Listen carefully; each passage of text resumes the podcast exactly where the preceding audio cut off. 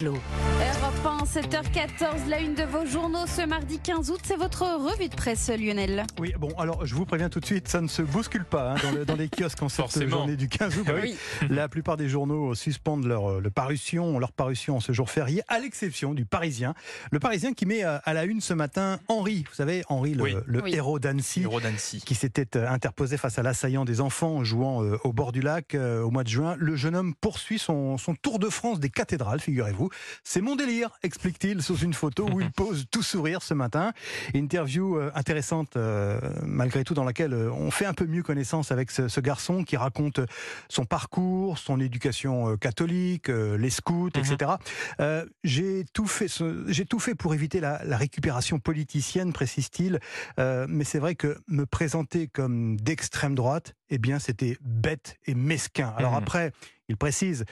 Après, je sais très bien que j'ai représenté le, le pèlerin catholique avec sa chevalière face aux migrants syriens.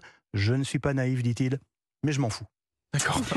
Qu'est-ce que vous avez repéré, vous, Dimitri, ce matin dans la Bien presse? forcément un article dans le Parisien très concernant pour vous, chers auditeurs, qui nous écoutez peut-être depuis votre lieu de vacances, puisque cet article nous parle d'un indispensable des vacances au soleil, la crème solaire. Ah oui. oui, les crèmes solaires qui ne tiennent pas toutes leurs promesses, écrit ce matin le Parisien, nous relatant le constat fait par deux chercheuses qui ont passé au crible 14 produits de, de protection vendus au supermarché, avec un résultat très inquiétant. Près de la moitié de ces crèmes ont une protection moins efficace qu'annoncée. C'est-à-dire que certains produits vous promettent un indice 50, quand en réalité, après ces tests, l'indice de protection est évalué à 34, 20, 12, voire pire, même seulement 3 hein, pour une crème Ah oui. pédiatrique adaptée aux, aux nourrissons. Oui, c'est dangereux. Alors comment expliquer ce fossé entre ce que vous indiquent les fabricants et ce que trouvent euh, les chercheuses? Eh bien, il vient de la différence de méthode utilisée pour calculer cet indice de protection. Euh, concrètement, euh, je vous épargne les détails, mais cela veut dire que non, il n'y a pas de publicité mensongère des fabricants hein, qui utilisent bien la technique reconnue à l'international. Cependant, eh bien, ces résultats, ils interrogent malgré tout, car la technique utilisée par ces chercheuses est bien plus fiable, car elle mime mieux la réalité, hein, selon le professeur Christophe Bedan, chef de service au CHU de Dijon et membre de la Société française de dermatologie, ce qui pose beaucoup de questions à l'heure où, où les cancers de la peau explosent. Le nombre de cas a plus que triplé entre 1990 et 2023. Alors que faire? Que faire? C'est peut-être la question que vous êtes en train de vous poser en, en écoutant ce que je suis en train de vous dire.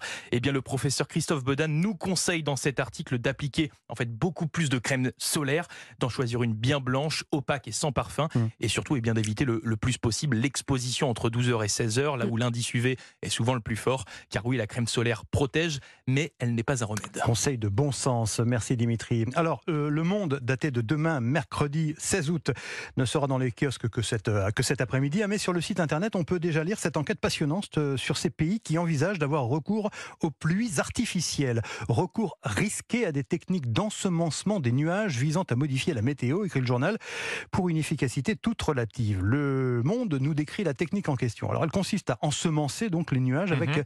de l'injection de particules de sel ou d'iodure d'argent par avion ou par roquette, donc Mmh. dans les nuages. La, Chine quoi. voilà, se positionne aujourd'hui comme leader mondial de cette pratique, mais elle est loin d'être la seule à vouloir exploiter les nuages. Il y a les USA, les Émirats arabes unis, la Russie, le Mexique.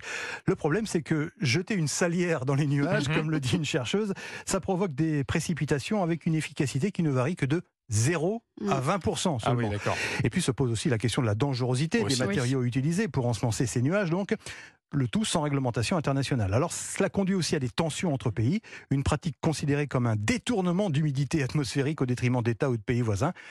Passionnante cette enquête euh, à lire donc dans Le Monde de demain, hein, daté de Mm. demain, mais qui va paraître aujourd'hui. Le recours risqué à la pluie artificielle à lire donc dans Le Monde.